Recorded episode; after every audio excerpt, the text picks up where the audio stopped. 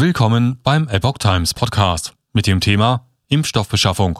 Verträge bis 2029. Milliardendeal vom Bund mit Impfstofflieferanten. Ein Artikel von Epoch Times vom 16. März 2022. Offenbar rechnet die Bundesregierung nicht mit einem baldigen Ende der Corona-Infektionswellen.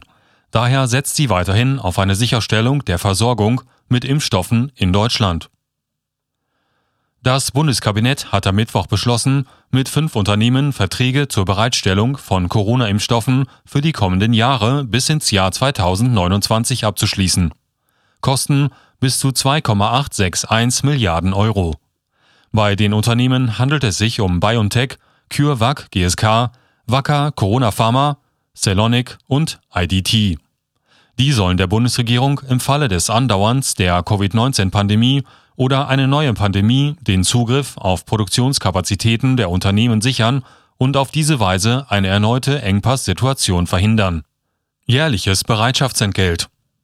Neben der Bereithaltung von Produktionskapazitäten umfassen die Verträge auch Vereinbarungen zur Herstellung und Lieferung von Impfstoffen an die Bundesregierung.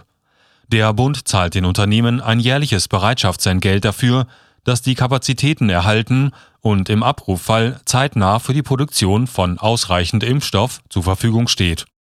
Wir haben die Lehren aus der Corona-Pandemie und der anfänglichen Impfstoffknappheit gezogen, sagte Bundeswirtschaftsminister Robert Habeck am Mittwoch.